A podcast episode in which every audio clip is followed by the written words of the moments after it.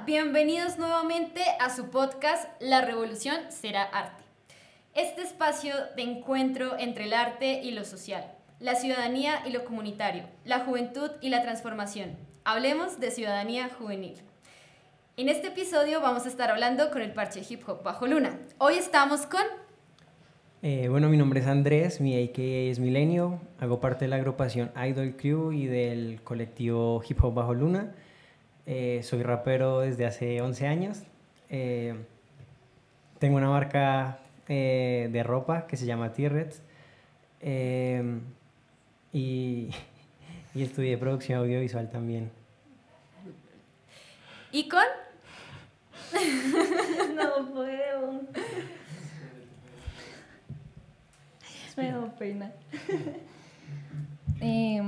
Bueno, pues mi nombre es Karen, eh, mi nombre artístico es Elaine. Eh, tengo 20 años, eh, ahorita me encuentro estudiando belleza. Em, pues hago parte del colectivo Hip Hop Bajo Luna y no, pues no sé qué más contarles. Tranquila, vamos a hablar de muchas cosas hoy. Entonces, cuéntenos chicos, ¿quiénes son Hip Hop Bajo Luna?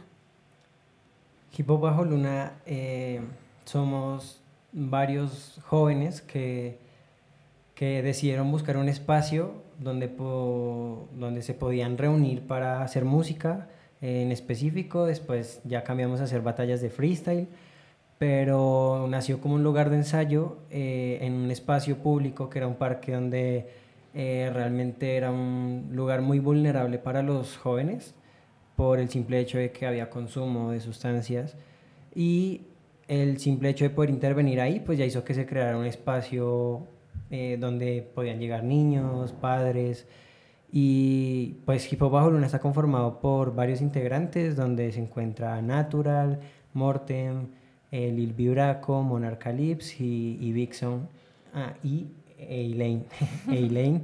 Eh, y somos los que conformamos Hip Hop Bajo Luna cada uno es de ámbitos diferentes eh, y pues así fue que nació el proyecto. Listo, entonces cuéntenme de dónde vienen. Eh, bueno, pues creo que la mayoría venimos del mismo barrio, todos crecimos en el mismo lugar, a excepción de mm, Monarca, que ya ahorita está en Bosa. Ella pues es de allá, pero ella siempre se toma su tiempo para venir hasta acá y acompañar en los eventos. Pero de resto pues todos crecimos en el barrio, en el mismo barrio. Pues no sé, digo el nombre del barrio. Sí, claro. Eh, pues crecimos en la localidad Rafael Uribe, en el barrio, pues es que sí somos de diferentes barrios. Entonces, digamos, Vixon es del Quiroga, mm. Natural y yo somos de San Pablo, él es de Colinas y Braco, pues Braco también es de Colinas. Entonces, y pues Mona que es, ah, Vintor también es de, de ahí. Pues todos somos como el mismo barrio, pero es que digamos es una calle sola, pero cambian los nombres, entonces como que uno no sabe cómo explicar bien. Sí, es verdad, son muchos barrios pequeños, pero todos quedan muy cerca, es cierto. Entonces cuéntenos, ¿cómo empezó Hip Hop Bajo Luna? ¿En dónde? ¿Desde qué procesos? Cuéntenos. Eh, bueno, nosotros estábamos en una biblioteca que se llama Manuela Beltrán.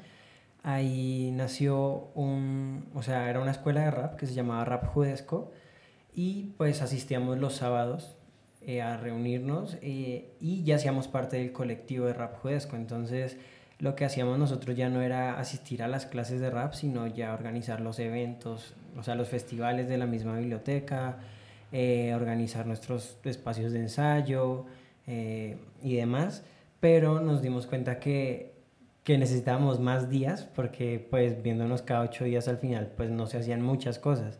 Entonces vimos la posibilidad de hacer un nuevo espacio en un lugar público donde más gente se pudiera sumar. Eh, lo hicimos en un parque que se llama Las Areneras y eh, empezamos a hacerlo, y éramos cinco. Eh, y así seguimos constante, invitando gente. después empezamos a organizar batallas de freestyle. Entonces más gente se empezó a sumar porque pues la ola del freestyle se ha vuelto mucho más grande. Entonces más gente se empezó a sumar. donde llegamos al punto de ya no estar en el Parque de las Areneras, sino en el Parque de la calle 40 Sur, al frente de la estación. Y eh, ya no éramos cinco personas, sino que había noches donde llegaban 80 personas, no solo a batallar, sino a ver. Entonces eh, nos dimos cuenta que, que hicimos un espacio bastante grande de algo que no creíamos que llegaría a ese punto. Entonces yo quiero saber y quiero profundizar más sobre eso. Díganme, ¿qué, qué busca hacer o qué buscan hacer con Hip Hop Bajo Luna?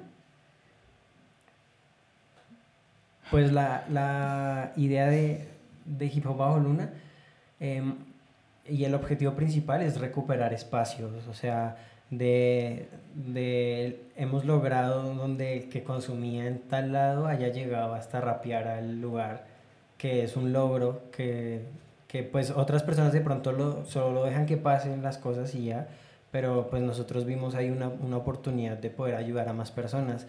Y, y gracias a eso eh, se dio la oportunidad de que freestylers que apenas estaban empezando empezaron a coger cancha, digamos, en hip hop bajo luna y ahorita pues representan otras ligas de freestyle, pero ya viajan hasta por Colombia y todo, eh, pues eh, mostrando el freestyle que, que, fue que nació en, hip hop bajo luna. Entonces hemos servido como una, un lugar de impulsar talentos, más que todo pues obviamente en el freestyle eh, que o sea, hemos construido poco a poco, pero, pero ha funcionado súper bien. Súper bien, me parece genial. Yo quiero saber, eh, ya que estamos con Elaine, yo quiero saber cómo llegaste a hip hop, a hip hop bajo luna. es que, bueno, pues yo ya conocía la biblioteca hace muchísimos años, pero yo nunca me atreví a entrar. Yo decía, no, yo ahí sola. Entonces yo decía, no, pues yo pasaba y veía normal. Cuando me enteré que estaban haciendo batallas de freestyle en la 40 Sur también. Y pues yo tenía una amiga en ese entonces y, y ella me decía, bueno, llegué y parchamos y mirábamos las batallas y todo. Y, y pues yo fui, yo fui y con el primero que me hablé, de hecho, fue con Natural que ahorita es mi mejor amigo. Entonces, pues yo llegué allá y el primero con el que me hablé fue con él. Y empecé a ir así a todas las fechas que iban y todo. Pues de hecho, ellos ni me terminaban. O sea, yo era la que primero llegaba y la última que me iba y ni idea de mí.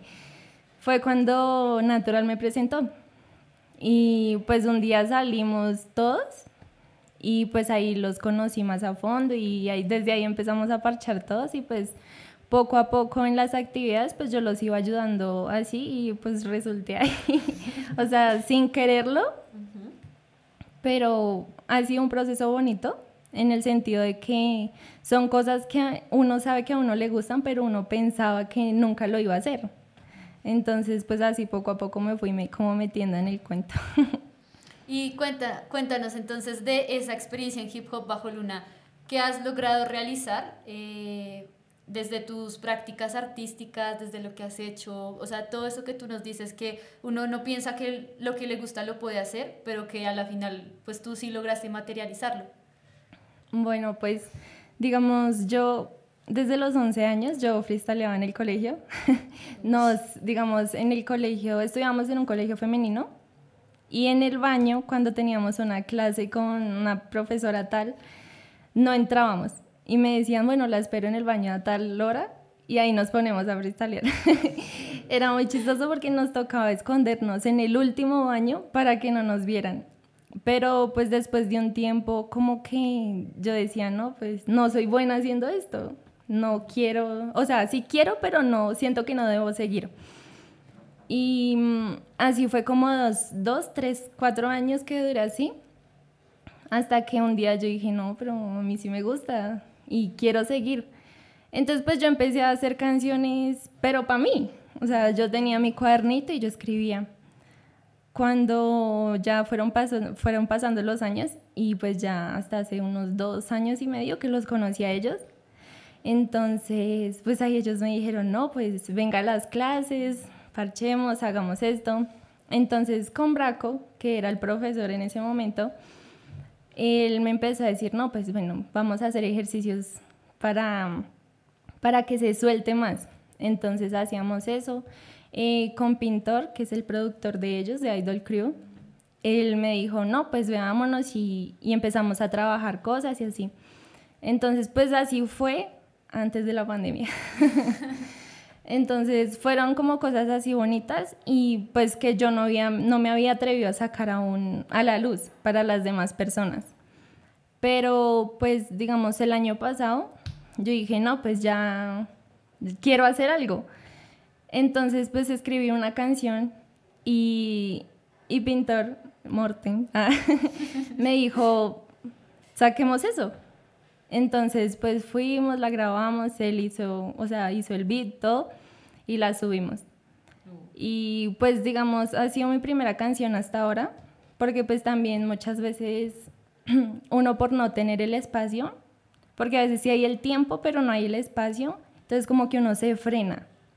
Entonces, pues ese es mi, mi caso ahorita, pero pues ya estoy trabajando en otras cosas que espero salgan este año.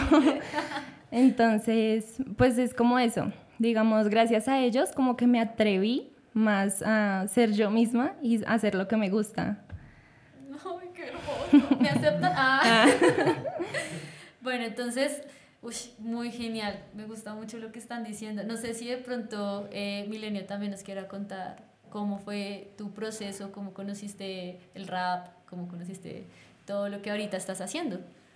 Eh, bueno, pues Voy a intentar ser breve porque pues es una larga historia, pero eh, bueno, empecé cuando llegué, yo vivía en Engativá y llegué al barrio eh, cuando tenía como siete años. Y el, cuando fuimos a trastiernos, ya a bajar las cosas del camión, eh, había un niño también que, que, nos ayudó, o sea, fue casualidad. Y, y, nos volvimos amigos, o sea, desde ahí nos volvimos amigos. Y él ya iba a, a la biblioteca a, a breakdance entonces, el, yo ni sabía que era rap. Y allá lo que hacían era que quemaban los CDs con rap, con Dr. Dre, Snoop, ta, ta, ta. Y él lo que hizo fue regalarme el CD que le habían dado para que yo escuchara rap. Y yo dije, uy, ¿esto qué es? y, y, fue que ya, o sea, no sabían ni cómo se llamaban, pero los escuchaba. Y entonces yo, me, yo iba al café internet a, a, a, mirar, o sea, ponía rap y me salía era el Dragon Ball rap y ya, o sea, no me salía nada más. Entonces era como que, bueno, pues es que no sé cómo se llaman. Pero entonces ya empecé a ir a breakdance con el que él me invitó. Después ya vi que había rap, entonces me metí ahí, empecé a escribir, o sea, ya escribía desde mi casa, ya escribía desde mi casa. Inconscientemente ya, o sea, marcaba un compás, eh, lo distribuía y todo sin saber que era un compás ni nada de eso entonces, bueno, ahí se me fueron dando las cosas y duré muchos años en la organización. Allá conocí a Natural, eh, donde armamos una agrupación que en su principio se llamó Rimas Crecientes. Y después eh, conocí, eh, yo ya conocía a, a, Mortem, lo conocí en el colegio cuando entré al nuevo, cuando llegué, pues entré a ese colegio, ahí lo conocí a él y él ya hacía beats también desde pequeños. Entonces, pero nunca como que se nos había dado la oportunidad de llegar a trabajar algo, sino que solo sabíamos que hacíamos cada uno su cosa y ya. Y después fue que ya empezamos a hablarnos más y yo le dije, para sean clases de rap, entonces ahí él llegó también y ya hicimos un grupo y, y así fue que nació pues Idol Crew y pues lo que hemos hecho hasta ahorita ha sido pues los tres. ¿Y cuánto, cuánto lleva entonces Idol Crew? Desde el 2014 como agrupación. Pero en ese momento no éramos Idol Crew y en ese momento no estaba Pintor tampoco. O sea, bueno, Pintor, para los que no lo entiendan, Pintor, eh, ese es el nombre artístico de Mortem. Mortem es el nombre de productor de él y mm. Pintor es el nombre artístico de él. Uh re bien. Uy, muy, ustedes son muy geniales, los amo. Ah. Pero entonces, volviendo a Hip Hop Bajo Luna y a lo que, pues, a lo que se trata este podcast, que es como lo social y el arte, yo quiero saber también cómo fue que ustedes se ganaron esos espacios eh, en Hip Hop Bajo Luna, o sea, esos espacios públicos que ustedes incidieron, cómo hicieron para poder lograr que, en serio, pues, poder hacer sus cosas ahí y ganarse ese lugar. ¿Cómo fue? El punto clave fue, digamos, decir, bueno, vamos a las areneras porque como Braco y yo vivíamos, o sea, en la mitad de ese parque, entonces, o sea, uno a un lado, el otro al otro, entonces ya nos relacionábamos con, con los vecinos de ahí, entonces ellos nos prestaban corriente, eh, para conectar el parlante y todo eso sin ningún costo, solo que hacíamos una vaca de 200 con las personas que llegaran y pues les dábamos pues por ayudarnos a, a, tener el parlante ahí. Así empezamos, pero había gente que todavía no lo entendía, entonces lo que hacían era que ponían la alarma, eso como cuando hay robos, que suena eso y para sacarnos, pero pues nosotros no nos íbamos porque igual pues ya había mucha gente que nos conocía ahí y pues llevamos, llevamos viviendo en el barrio mm. muchísimos años. Y después ya llegaban los mismos vecinos y hubo un tiempo donde lo dejamos de hacer. Y los mismos vecinos cuando no pasaba era, venga, ¿y cuándo van a hacer hip hop bajo luna? Entonces ahí ya nos dimos cuenta que si era un espacio necesario y que hasta los niños decían, venga, ¿y cuándo van a volver a batallar? Venga, ¿cuándo van a, a rapear? Sí, entonces ahí nos dimos cuenta de que si era un espacio importante que no lo podíamos dejar así ir eh, como, como sin nada. Eh, ahí después ya nos pasamos a la 40 Sur porque era un lugar mucho más central para que llegara gente de todas pues, partes de la ciudad. Pero allá, y de hecho lo sigue siendo, allá sí es un lugar donde la gente no nos ha recibido. O sea, donde se golpeó casa por casa a ver quién de pronto nos podía prestar corriente y de, pues pagarle por la luz y eso. Y ninguna persona lo hizo. Entonces, ¿qué tocó hacer? Pues conseguir, o sea, ahorrar entre todos eh, para un parlante, llevarlo bien cargado. Igual decirle a los amigos que iban a batallar de que por favor si tenían parlantes los llevaran por si se descargaba ese. Y es un lugar que autogestionado, sin apoyo de ninguna, ninguna persona de ahí, pero que la gente externa lo respeta y lo valora mucho. Y de hecho es un lugar donde se pueden hacer batallas, porque nosotros no tenemos el lugar como propiedad, pero todos lo respetan de que es un espacio de bajo luna y ahí no se hace nada más con respecto a batallas, ¿sí? Entonces al final nos ganamos ese nombre, eh, pues eh, sin de pronto buscarlo a lo que pensábamos, ¿no? Pero además de eso yo he sabido por ahí que ustedes también han hecho festivales siendo hip hop bajo luna, entonces pues cuéntenos cómo, cómo ha sido eso, o sea, cómo fue gestionar eso, cómo... cómo fue gestionar todo eso, me imagino que fue un poco complejo, pero es importante saber cómo a través de estos eventos ustedes han podido relacionarse con ciertas instituciones que pues les han permitido estar en ese espacio, porque obviamente organizar eventos es de, de pedir permisos y toda la cosa. Entonces, pues yo quiero saber, no sé, Elaine. Ah.